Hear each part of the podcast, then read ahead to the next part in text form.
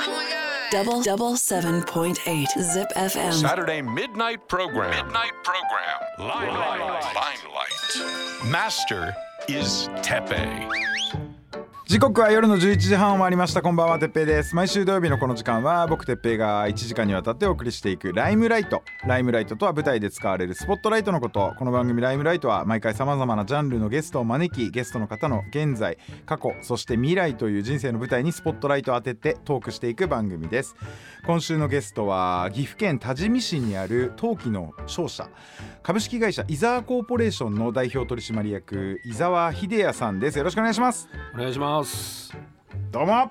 どうも、お久しぶりです。お久しぶりです。この間あの CCC というイベントで初めて、そうですね。はい、えーお話しさせていただいて。はい。あれぶりですけど。せっかくなんで飲みましょうかまずね、はい飲みましょう。乾杯を。すいません。はい。ありがとうございます。あの時も飲みたいなと思ってたんですけど、そうですね。バタ。バタしてたんで、はい。ようやく実現しました。うん。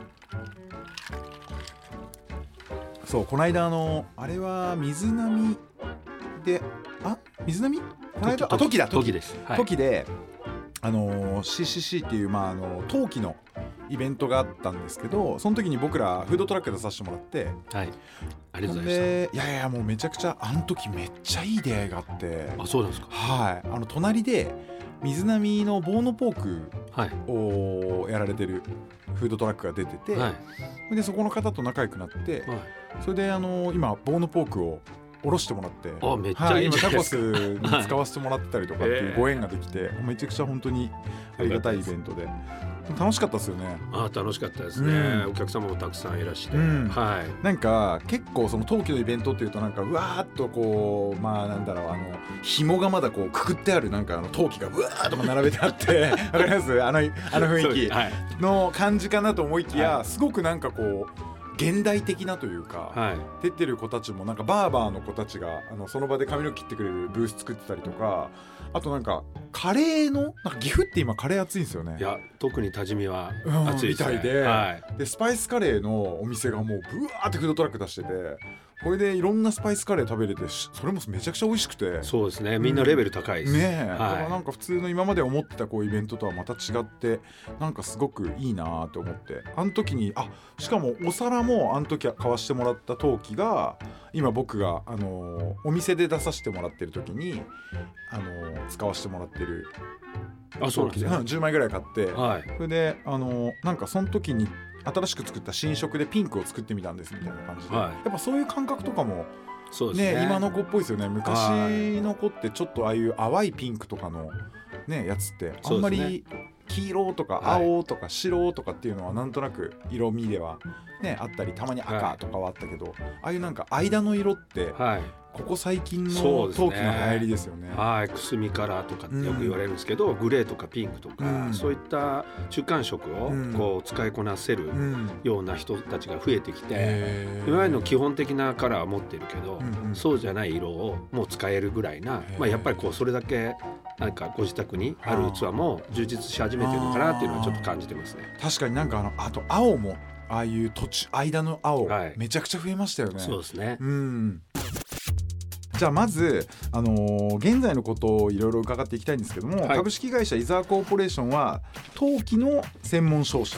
そうですね。あのー我々の美濃焼の産地自体はやっぱりこう分業制になってまして。うんうんうん。で例えば土屋さん、えー、例えば釉薬を作る上薬を作る釉薬屋さん、うん。まあ型屋さんとかあとは窯元作家。でそれを流通に乗せる商社で、まあ、産地のその取りまとめ役みたいなうん。あの商社が、まあ、分業制でこう一つのサプライチェーンにつながっうんて流通を作ってるっていう産地の構造。これ多分日本中どこの工芸の産地も同じような構造になってるんですね。それの産地商社という役割を担ってるっていうのが、えー、伊沢コーポレーションの、まあ、創業からのあのポジショニングですね。はい。しかも創業明治33年。そうなんです。1900年、ですよね、はい、これどんだけすごいかって僕のおじいちゃんと同い年です。もうもう得意なくなってますけど、はいはいはいはい。まあ本当とんでもないじじいで。あそうなんですか？そうなんですよ。40いくつの時に21のうちのばあちゃんをもう手ごめにして。それで僕の親父が生まれたんで僕も生まれてこれたんですけど。なるほど。はい。まあでもその1900年っていうね。そうですね。だからもう125年？あ3年か。そうですね。123年か、はい。うわすごいでえっ、とこう今のその陶器のまあ産業っていうものっていうのは、はい。まあその最初から考えてきたら今ってもう全く違うものになってるんですか？それとも昔から変わらずっていう部分も、あのーある部分は変わらない、うん、えー変えてはいけない部分っていうのも片方にあって、うん。で変わってきた部分っていうのもあります。うん。はい、これやっぱりこう本当に陶磁器産業ってもともとこう外貨を稼ぐ上のうん。本当に日本を代表するような産業だった時代があるんですね。まあ、トヨタの自動車産業とかの前の時代ですうんうんやっぱりこうこの辺、みえーみ岐阜の美濃とか瀬戸とか、この常滑あたりで作られたものが、うん。東京横浜に送られて絵付け屋されて、そのまま東京焼き横浜焼きとして輸出されていくとかそんな時代もうん。ありまして、その頃は陶磁器産業って輸出で外貨を稼ぐ本当に主要な産業の一つだった時代があるんですよ。でそこからどんどんどんどんこう高度経済成長になって、うん。産業がこうどんどん発展してきて、うん。でまあ一番ピーク時が1990年代ぐらいで、うん。でそこからバブルと同じぐらい,、で。はい。でそこからずっと衰退が始まってきてうん。マーケットがこうシュリンクしていく。うん。でそれに伴って、まあ、当時のピークのや今4分の1ぐらいの生産量まで落ち込んでいる時が今現在です。でこれをやっぱりこう下げ止めて右肩上がりに緩やかに上げていくっていうことをうん。今やらなきゃいけないということでうん。でそれの施策としてどういうことができるのかみたいなことを考えてるっていうのうん。が今のタイミングです。はだけどあの場所場所によってまた違ってい、そうですねね、器はめちゃくちゃ面白いですよね。はい、なのでやっぱり九州のこう時期っていうのはうん。もともとやっぱり中国からうん。こう入ってきて白磁っていうのが入ってきて、うん。九州のあの有田でそのその陶石が取れることを見つけてで要はあの今の白磁という時期が焼かれるっていうのがこれ400年ぐらいの歴史なんですよ。でもその前1400年前から美濃っていうのは焼き物をやっててでその時期ではない土物もともと土器から始まって土を焼くっていうことはやっぱり土物がずっと焼かれてきた時代があって歴史から言ったら1,000年も違うんですね。へで美濃でも時期が焼かれるようになったのは、うん。有田でその時期が焼かれるようになってその時期のあの焼き方ノウハウっていうのを勉強して、うん。でも同じバージン原料では焼けないってことが分かったのーで、うんうんでは美濃の場合はその複合で組み合わせて土をせデザインしてうん。時期を焼くという技術がそこから200年後有田が400年前なんで、それから200年後ぐらいにその時期が白磁が焼けるようになってきて今なんまあ土物も焼きますけど、うんうん時期も焼くっていう時代がこう始まってきたっていうのがあるんですよ。あの「ヘウゲモノ」ってあの漫画あったじゃないですか、えっとなんとか織部。はい古田織部。あウルタ織部。ははい。い、めちゃくちゃ読んで面白かったですけど、もうだいぶ時間経ったからちょっと忘れてきちゃってますけど、はい。やっぱあの人の存在っていうのもやっぱあの人がここにいたっていうことも大きいです。大きいんですか？で結局かあの要は中国から入ってきたものを、えーやはりこう、すまあ、推奨してた時代うん。から独自の日本のや本当のオリジナルの焼き物を作ったっていうのが、うん。その桃山時代の古田織部がうん。焼いたやっぱこう焼き物。うん。死の織部木瀬戸でその中でやっぱりこう瀬戸黒とかあるんですけど、うん。その織部が作ったものっていうのがその時代がようやく日本のオリジナル本当のオリジナルを焼いたという時代の始まりみたいな風に言われてます。はい、だけどやっぱりその美濃焼きっていうのがここまであの長く継承されてるのはやっぱ土そうですね。なんですよね。はい。その土がなかったらだってね別に茨城でもよかっただろうし、はい。どこでね長野でもよかったわけじゃないですか、はい。やっぱそこで取れるこの土のあれがあったんですよね。でその特徴がそのいろんなところでローカルな土は取れて、うん。焼けば焼結して固まるんですけども、バージン原料を使わずにうん。組み合わせていろんな性能を出していくっていうことができるのが美濃の特徴なんですよ。うん。でそれがやっぱりこうもともとこの東海地区に東海湖っていう琵琶湖の6倍の湖があったんですよ。ほでそこにこう堆積していったのが地殻変動で隆起して、そのし湖の下にたま堆積した粘土を今使って、うへえー、美濃瀬戸常滑、うん。例えば三重県でいうと伊賀。ぐらいまでが同じ湖、えーそんなでかかったんですかじゃあ琵琶湖なんて。琵琶湖の6倍ですから。でそういった意味で東海地区に養魚産地が多いの。はその東海湖の恩恵を受けてるとされててこれが600500万年前。600万年前にあった湖。がこうどんどんどんどんこう小さくなっていって地殻粘土していくっていう歴史があるんですけどそこで取れる粘土ともともとそれの粘土を生み出すための、まあ、総計って我々言うんだけど風化加工岩があるんですよ。うんうんうんこの風化加工岩と粘土を組み合わせて土物を作ったりうん。磁器を作ったりってしてるのが美濃の焼き物の特徴で何でも作れる産地なんですけどうん。それがやっぱり原料を設計デザインできるっていうのを要はバージン原料じゃないの。うん。で組み合わせ原料で作るうんでそこが美濃の多彩なものづくりを生み出す原点と言われてます。う。ん。はい。であの今南青山に陶芸体験ができる場所。はい、アットキンキルン。キルンですね。アットキルン青山、はい。これアットキルンってどういう意味ですか？あのキルンは窯ですね。あへえ、はい。これドイツ語？いや英語です。英語、はい。へえ初めて聞いた。そうですね。へでまあ窯で出会うとかあっていうような意味もありましてでまああのーこれももう今年で10年目になるんですけどへあのーもともと伊沢コーポレーション自体のクライアントが、えーっと雑貨の生活雑貨のお店をターゲットにずっと、あのー商売させてもらってきててうん。で結局雑、まあえーライフスタイルを売る雑貨のお店に収める食器とかそいつそういったものをそのまま物販としてやってしまうと、うん。あの自分たちのお客様と同じ事業になってしまうんではそうではない、えー体験価値みたいなことをうん。打ち出すためのお店として、まあ、作家の器とそれを作る、えーろくろ体験ができるような、えーお店ということで始めまして、まあ、今年で10年目になってきますね。はい。このろくろを使って器を作るみたいなところでこの業界に一番キーしたのはやっぱあのパトリック・スウェイジなんですかね。ゴーストの。覚えてます？覚えてます。後ろからね。そうそうそうそう、これ笑ってんのおじさんだけ。これ笑ってんのおじさんだけですよ。これねあのであの飛行機あじゃないや船乗ったらもうね、はい。あのディタイタニックカプリオね。あれとあとはもうろくろ回したらもはい。うパトリック・スウェイジね、間違いないうん後ろからやるやつね。はい。それは本当に、やったことありますよね。やったことありますよね。あのねないです。ないですか？はいよかったよかったなんかやったみんなやってんじゃねえかなって勝手になんか想像しちゃって。はい。はい、あだけどねね。そういうのもあったりとか。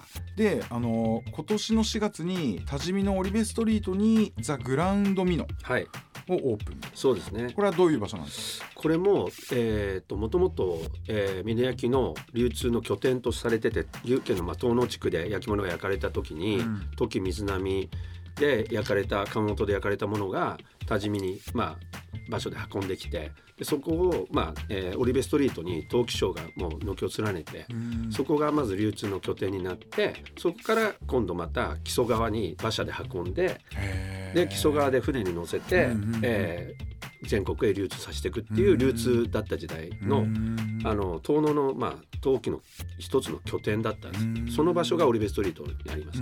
でそこに今あのまあ空き家でずっと、えー空いてた建物が2つありまして、うん。まあ本当に1,000坪ぐらいの敷地の中にえあるんですよ。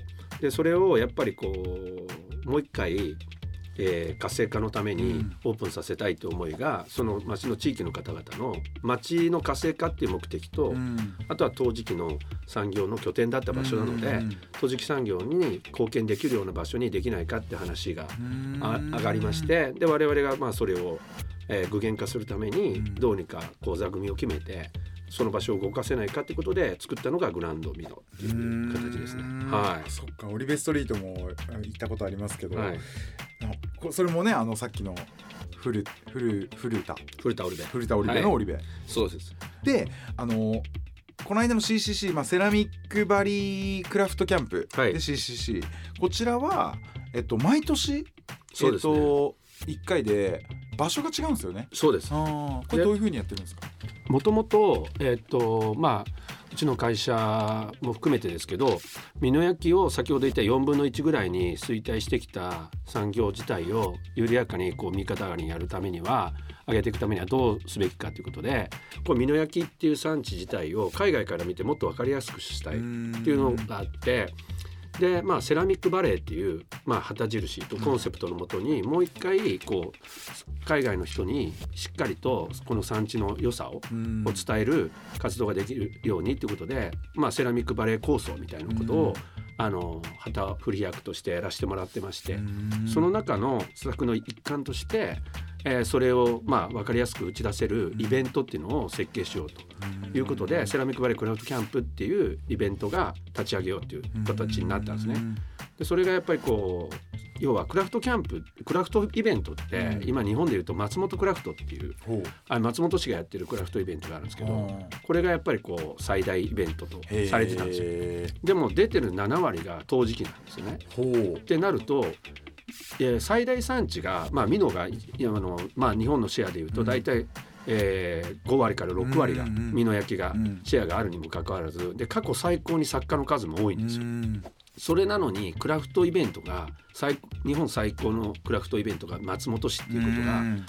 これはやっぱりミノでやるべき、うん。えーそういったイベントを育てるべきだっていう思いもあって、うん。でまあその思いをに賛同してくれる若手たちと一緒にこのイベントを立ち上げていこうと。でそれでやっぱセラミックバレーと呼ばれるようなこのミノの産地が海外の人にも分かりやすいような状況を作ろうということでイベントを設計しまして。でまず4市にまたがってるんですね美濃焼っていうのは。うん。水波時、えー、蟹多治見とありまして。でまず水波市からスタートをして土岐市に行ってで蟹市に行ってお多治見市でっていうので4年ワンパッケージで最初から設計を考えようということでそれを渡り歩いていく間に我々セラミックバレーってこういう町だよねこういう産地だよねっていうことをまず中の人たちが自覚するフェーズとしてまずわああえて渡り歩こうというのが最初の設計のになってたんですよ。で今水波市で第1回目やりまして、えー昨年ですね。で2回目去年時でやりあ、えー、と3月に時でやりまして、でまあ年々こう来場者も出店者も増えてるっていう状況で2回目の時にてっぺいさんにも来てもらった感じですね。で来年3月にカニでやることがもう決定してるという。なるほど。その時もぜひまた。ぜひ。はいお願いします。フードトラックも出させてもらって。はい、あとはい提案があります。はい。えーまあ、僕らフードトラックを出す時に、あのーまあ、もちろん原料が今使い捨てにならないようになんかサトウキビで作ったとか、まあ、はい。そういうの選んで買うようにはしてるんですけど、出るフードトラックとかその飲食を全部、あのー陶磁器で出すっていうルールにして、はい。でそれを全部洗えば、はい。まあ、めちゃめちゃ SDGs じゃないですか。はい。だからなんか今回このイベントはその紙皿とかそういうのを無駄にせずねあのとあの陶磁器のフェスティバルなんであの陶磁器でやってますっていうのはどうですか、あのやりたいです。う。ん、でやっぱりそれやりたいので、うん。あのデメリットばっかり言い始めたらすできないので、うん。どうすればできるかを考えていくっていう方がそうっすね。正しいのかなと思いますね。それ僕からの提案ですはい、ありがとうございます。はい、できたらですけど。それでは、えーここで1曲お届けしたいと思うんですけれども何かこう最近ハマってるアーティストとかいたら、えっと最近ではないんですけど、はい。あのもともと僕ミーシャが大好きで、はい。つぐらいのミーシャからですか？い、やあのカラオケ結構行くんですよね。ほでその時だからやっぱりこうなんですか会いたくて今とか、う、うん、あのからずっとえやっぱりご自身で歌うんですか？歌いますね。ええキーを下げてああ みたいな感じなんですよね。えー、なのでミーシャの明日へがいいんじゃないでしょうか。じゃあそれ行きましょう、はい。Double double seven point eight Zip FM. Saturday midnight program. Midnight program. そう。で別に俺言おうと思ったら、はい。昔、はい。昭島のオレンジハウスでバイトしてたんですよね。嘘でしょ？やめて。怖い。ね？してたよ。してたなんで？でうん。はで店長覚えてますかはい。あはあ。今うちで働いてるんですよ。嘘でしょ？会いたい。であのうちの CCC の写真を怖いね。3人で撮った写真見て超鳥肌立ったんだ「けど。てっぺいじゃんじゃんって言ったんであれ？あやっぱり哲平さん有名だねなんて思ってたら一緒に働いてたって写真が送られてきたんですよ。あの2か月ぐらいでクビになりましたけど でもそれこそ本当にあの雑貨とか器が好きでであ僕の地元でにはなくて、はい。でオレンジハウスしかなかったんですよ。だからそこでそう。働いてたんですよ。で昔のその写真つって送られてきたんですよ。うわーっつって。やばでよろしく言っといてって言われてーやばー。超会いたいんだけど。そう ここから過去について伺っていきたいと思います。では伊沢さんの幼少期はどんな子供だったんですか？そうですね。あのーもう本当にサッカー少年でしたね。はい。もうサッカーしかやってなかったと言っても過言ではないぐらい。うんはい。もう小学校3年から、えー社会人までやってましたね。はい。結構あのそのクラブチームみたいな。えっとまず小学校はまあそういったクラブチームですね、うん。クラブチームっていうか、まあ、少年団ですね、うん当当時はね、うんはい。でそこから中学に行った時にまあいい指導者がいて、まあ、県でもそこそこ強くて。で、まあ、そこから、えーまだ J リーグがない時代だったんで。ああの我々少年サッカーやってる夢の舞台は、えー国立競技場のはい。高校サッカー選手権はい。みたいなところをゴールに、えーサッカーやってたっていう時代が、まあ、幼少期から中学までは。世代的には誰らへんなんですか？えっと僕らあの2個下はがい。J リーグ元年でレギュラー取って秋田豊っているじゃないですかはい。あれがこアントラーズ。アントラーズ、はい。あれがまあ2個下の後輩なんです高校の時ですね。で、まあ、中学まで岐阜多治見でサッカーやってん。で選手権目指すためにはあのーやっぱりこう強豪校に行かなきゃいけないということで愛知県まで来ましてで愛知高校に行きまして私学で、まあ、その時に、えー選手権目指してあの愛知まであの多治見から通ってたんですよ。へはい。プロなんかできるのかね？なんて言ってたらあれよあれよという間に J リーグがこう立ち上がってって、うん。で、まあ、元年の時に僕東京にもう就職でいたんですけど国立行って、はい。満員の国立競技場。ああじゃあもう本当にオープニングとか？そうです。はい、じゃああのベルディ対マリノスです。ねはいはい。あのマイヤーがゴールしたやつね。J リーグ初ゴール。はい、はい。目の前で えそんな時代ですね。でまあ日本代表の試合に満席でウェーブが起こるとかもう考えられないそうですよね。世界。だから変な遅れてきたへバブルですよね。だって世代的にはバブルのもう最後ぐらいのタイミングですもんね。はい。で J リーグバーンなってでもうベルディの選手が毎日もう 六本木で、はい。もうジュリアナ東京にいそうるみたいなですよね。そんな時代です。でもでもそれも最後の時期ですよねジュリアナの。そうです。そうですよね。はい。ほんで僕の友達が六本木歩いててそのラモスにはい。会って、はい。で当時まあ映るんです、はい。でラモス写真撮ってもらったっつって現像して見せてもらったらラモスがすっていう伝説の写真俺らの地元で「おすげえラモスだ!」とか言って出た頃ですよね。そうですじゃあもう本当に幼少期は、まあ、サッカーだけの時代があって、はい。だけどまあ本当にそれこそ1900年からはい。代々受け継がれてきているはい。会社の、はい。まあ、ご子息なわけじゃないですか、はい。そういうなんかあのご子息プレッシャーみたいなのは当時からやっぱりこう幼稚園の頃からこう陶器の出荷の作業をあ手伝ってたんですよ。へでそれはまあ多分教育の一環としてうん。親の教育の一環としてそういったあの陶器に触れるん。もしくは箱詰めをするとかうん。みたいなことはずっとやってたのでまあなんとなく継いでいくんだろうなっていうのは意識はありましたね。えでもさやっぱさ子供の中ガチャンとか割っちゃうとさ「こら!」とか言って怒られたりとか？いや怒られはしないですねもうあまあなああの当たり前みたいな感じだったんですけどまあそれでこう本当に大学ぐらいまで幼稚園から大学ぐらいまではし暇があればこうなんか手伝うみたいなことはやってました。作る方とかは？作るのは我々やっぱり伝え手とか売り手じゃないですか。商商商社なので。なので作りはあのやってこなかったですけどやっぱでも多治見時水波ってまさにセラミックバレーなんで、うん。学校に窯があるんですよ。小学校に窯あるんです。すごいね。なので授業でこう手峰にしてでそれやるとかっていうのは授業の一環としていまだにやってると思いますけど。だからそういう意味ではがあの小学校の頃とかはあの普通に陶器作ったりとかっていうのは授業でやってました、はい。でそのなんかこうまあどっかでこう継がなきゃな感みたいなのは？どっかであったんですけど、うん。親からは告げとは言われたことはないですよ。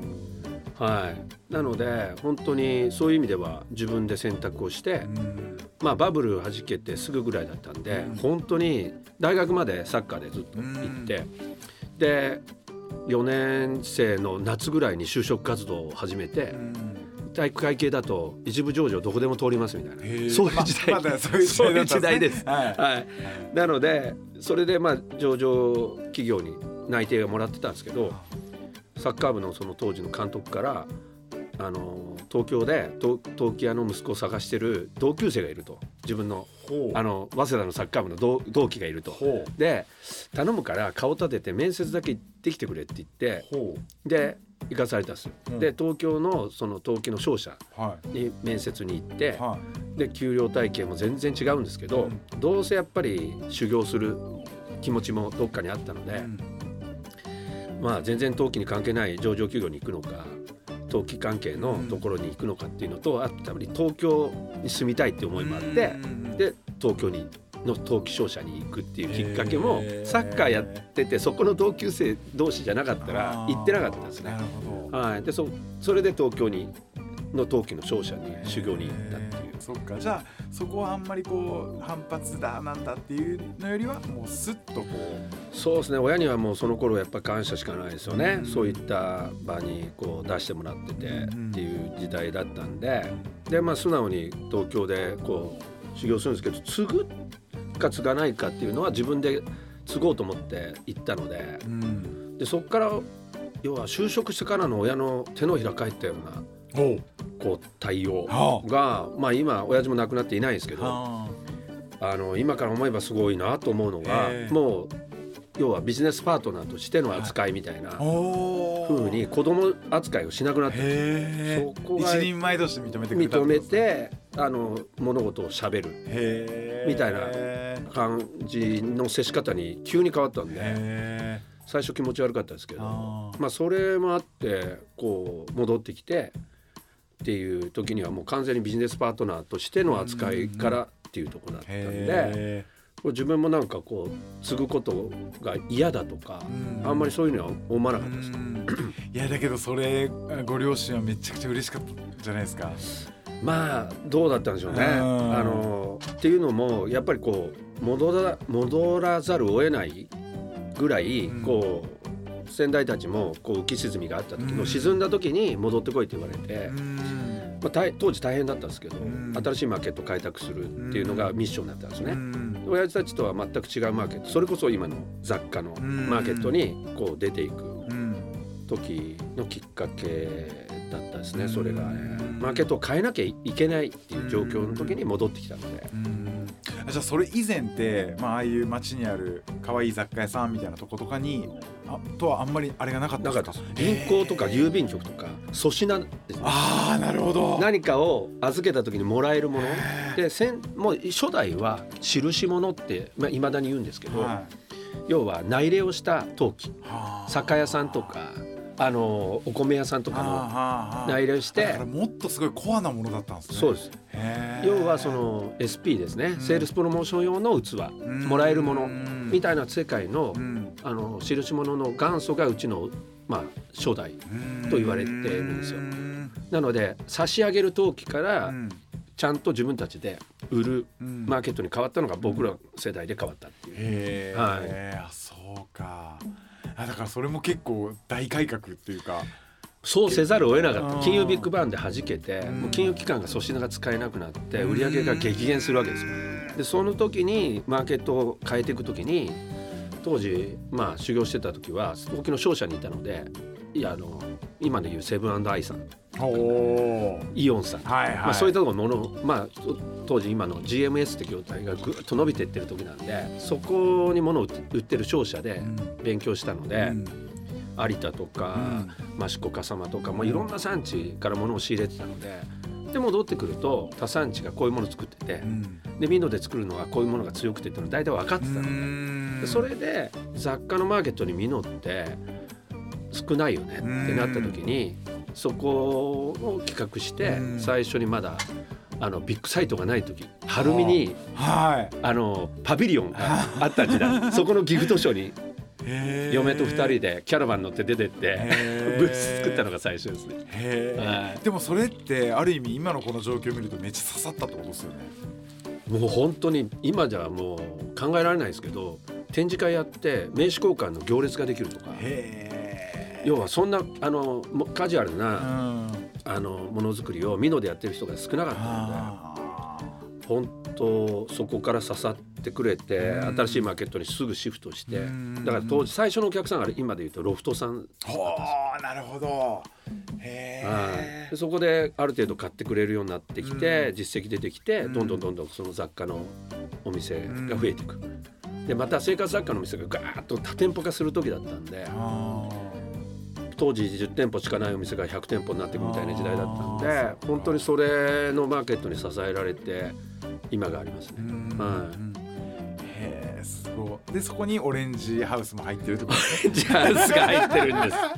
まさかの。マジですごいわ。マジで俺の結構こんなにキューってなったの久しぶりだもん。そこ来たかそうなんですよ。うん。ちょっと恥ずかしいぐらいだわ本当に。そうか。そうですねじゃあ、えっと、この過去パートでお決まりであの好きな時代に戻れるとしたらいつの時代に戻りたいですかみたいな。で、はい。戻れるとしたらこうしたかったみたいなターニングポイント的なところでもいいんですけど、はい。でその時の思い出の曲みたいな感じのありますかって聞いてるんですけど、はい。まあ、もしはんとあの全然今戻りたい時代はないですって言ったら結構そういう方も多くてはい。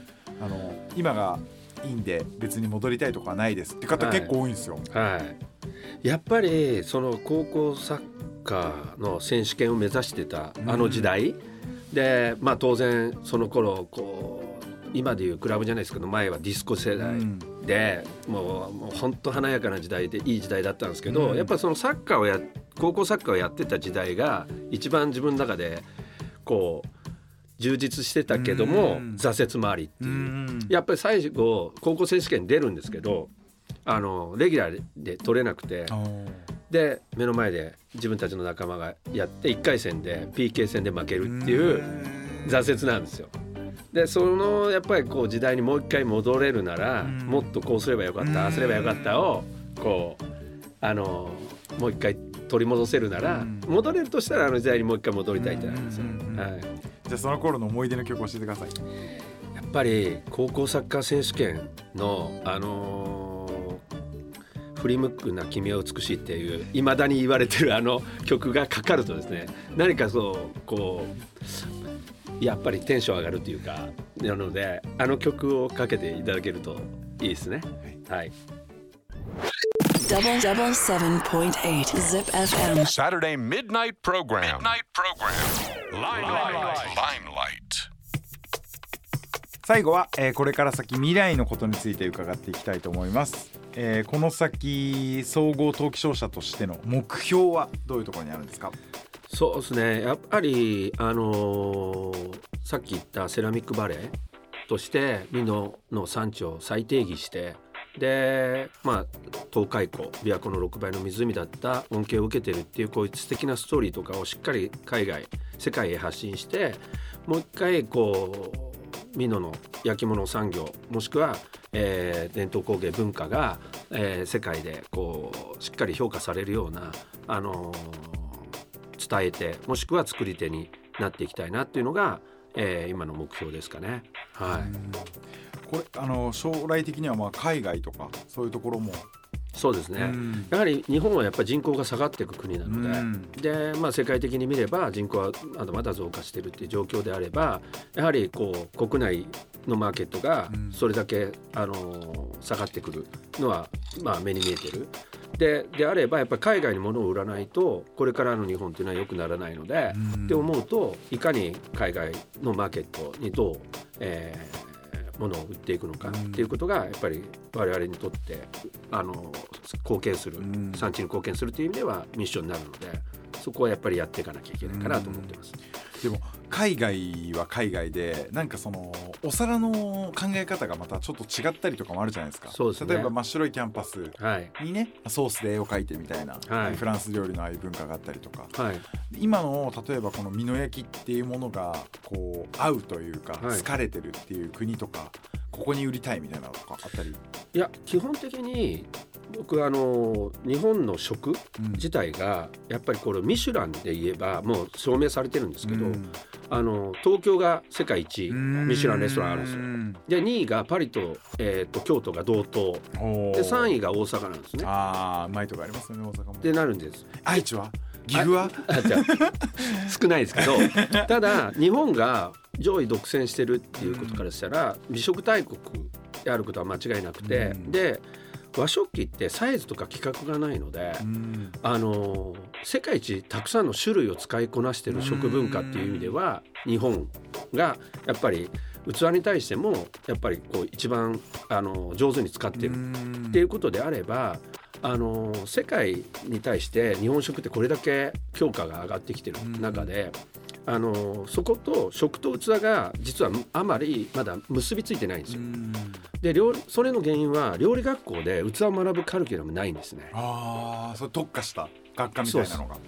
要は2年間のカリキュラムの中で調理を教えるまではできるんですけどその器のことまで教えきれないっていうのがやっぱ課題としてあって。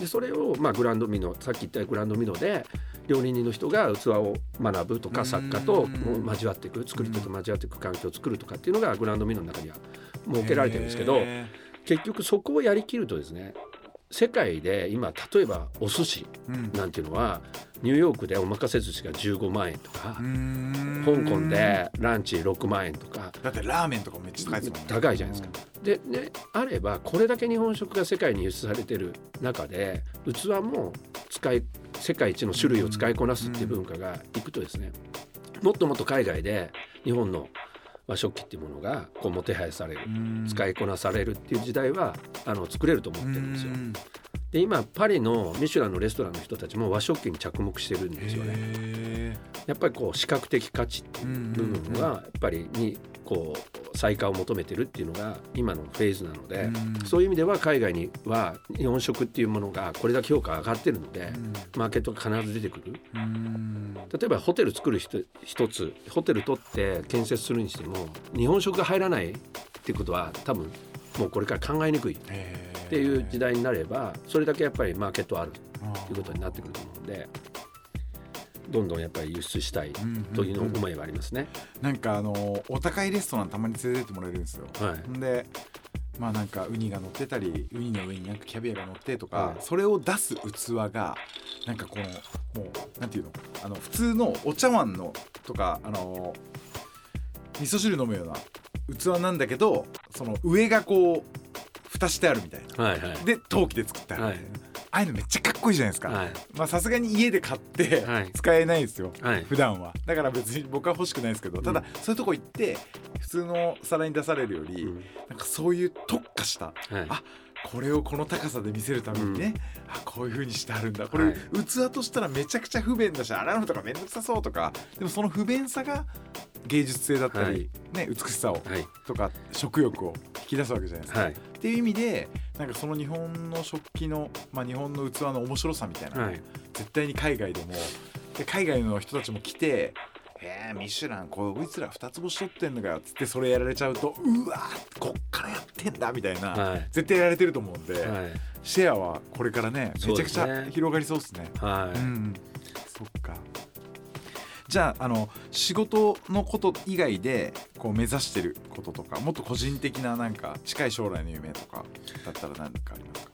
そうですね。まずその仕事のことがまああのまあ、自分のライフスタイルの中で優先になってきちゃってるうん部分があるのでそれの延長線で今お茶を始めたんですよ。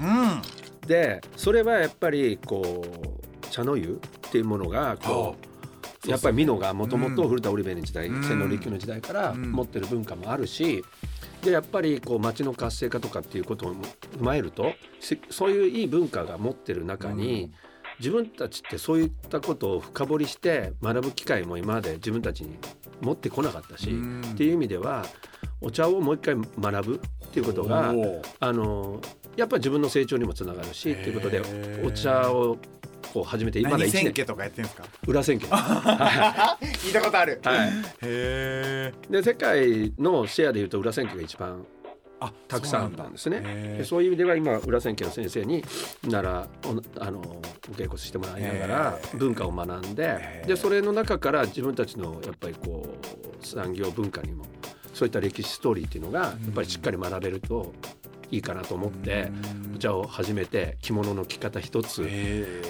ね、やっぱり帯一つ締められなかったとこから今は自分でそういったものを着てはい。できるようにとこから一つ一つですけどやってってるんで今自分の中で言うとまずお茶をしっかりやっていきたいなとは思ってるんです。でもこれあれなんじゃないですか。なんかそのちょっとねあのなんか始めるともっといい機材欲しいとか、はい。ね、釣り始めるともっといいロッドとリールが欲しいみたいなのになるじゃないですか、はい。みたいな感じで茶室作りてえみたいな話になってくるんじゃないですか。いやそれがですね、はい。我々のあの仲間後輩が、はいあのグランドミロの向かいに釜屋っていうほう145年のあの長屋を改装して、はい。釜屋という新しい施設を作ってくれたんですよ。その中に素晴らしい茶室を作ってくれたそこでお稽古を今あそうなんですね。はい。あれもめっちゃかっこいいですよね。あのその刀が抜けない広さなんですよね、はい振り振りかぶれないというかね、ああいうのとかもめちゃくちゃそうですかね計算されてて。かっこいい茶室ができてるので。やであとやっぱりこうあのお茶からこういろんなことが学べるんですよね。はい、でお茶の道具ってやっぱり道具なので本当にさっきの釣りやら何かと一緒で、うん。隣の茶碗がすっごい気になるんですよ。でやっぱりこうそこがやっぱりもともとのこう器もうん。料理の道具だという感覚で見るようになってくると、もっとこう楽しめるかなっていうのがへ感じられるんですよね。ーあのなんかでっかい耳かきみたいのとかなんか小さいなんかほうきみたいなやつとかもあればい。いなとかあるんですか？そうあります。あれ手で自分で作ったりとか。えしやばはい、へー。はい。そうか。そうなんですよ。いやでも茶とかも茶はディープですねいやでもね、うん。やってみるとすごいこう男だけのあの茶お茶教室なんですよ。でもともと男の世界。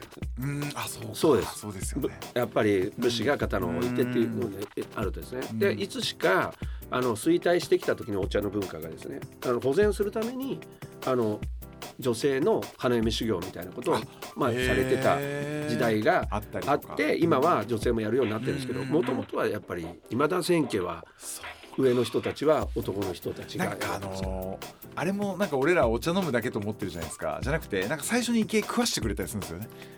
ああののコースみたいなやつ。は、はい。なんかまず着いたらなんかちっちゃいおにぎりみたいなやつみたいなので なんかちょっとこう安心させてくれるんですよね。腹を満たしてみたいな。あるんですよね。いろいろあのそのお食事がついてるやつやつもあればまあ茶菓子からっていう場合もあればはいいろいろですね。えーはい。はい。ということでもう本当僕は器のことはもっともっと聞きたいところがあるんですが時間が来てしまったので、えー最後に1曲お届けしてお別れしたいと思います。本日のゲストは伊沢秀也さんでした。ありがとうございました。それでは曲紹介お願いします。はい、えー僕の人生のテーマソングとしてます、えー、ミスターチルドレン終わりだっき旅でお願いします77.8 Zip FM Saturday Midnight イ、midnight Program. ライムライト本日のゲストは伊沢秀哉さんでした。いや本当にねあの、器の話を永遠に聞いていたい。本当にな何な,なんですかね。あの僕その母親から譲り受けた器とかもそのちっちゃい頃から使ってるから、まあ、やっぱ欠けちゃったりとかしてて、まあ、そういうのも捨てないのは、まあ、いずれはなんかあの金継ぎでしたっけ？はい金継ぎ。あああいうので塞げばいいやとか。ででもうちの母親はかけたらすぐ捨てるんですよ。あの手切るから、はいはい。私はゴシゴシ洗うから手切ったら嫌だから。で切ったこともあるからつって捨てる。でプラスあの器自分が気に入ってる器とかでも僕らがいたずらしなんかふざけたりとかして割っちゃうじゃないですか。はい。そうするとうちの母親は必ずこう言ったんですよ。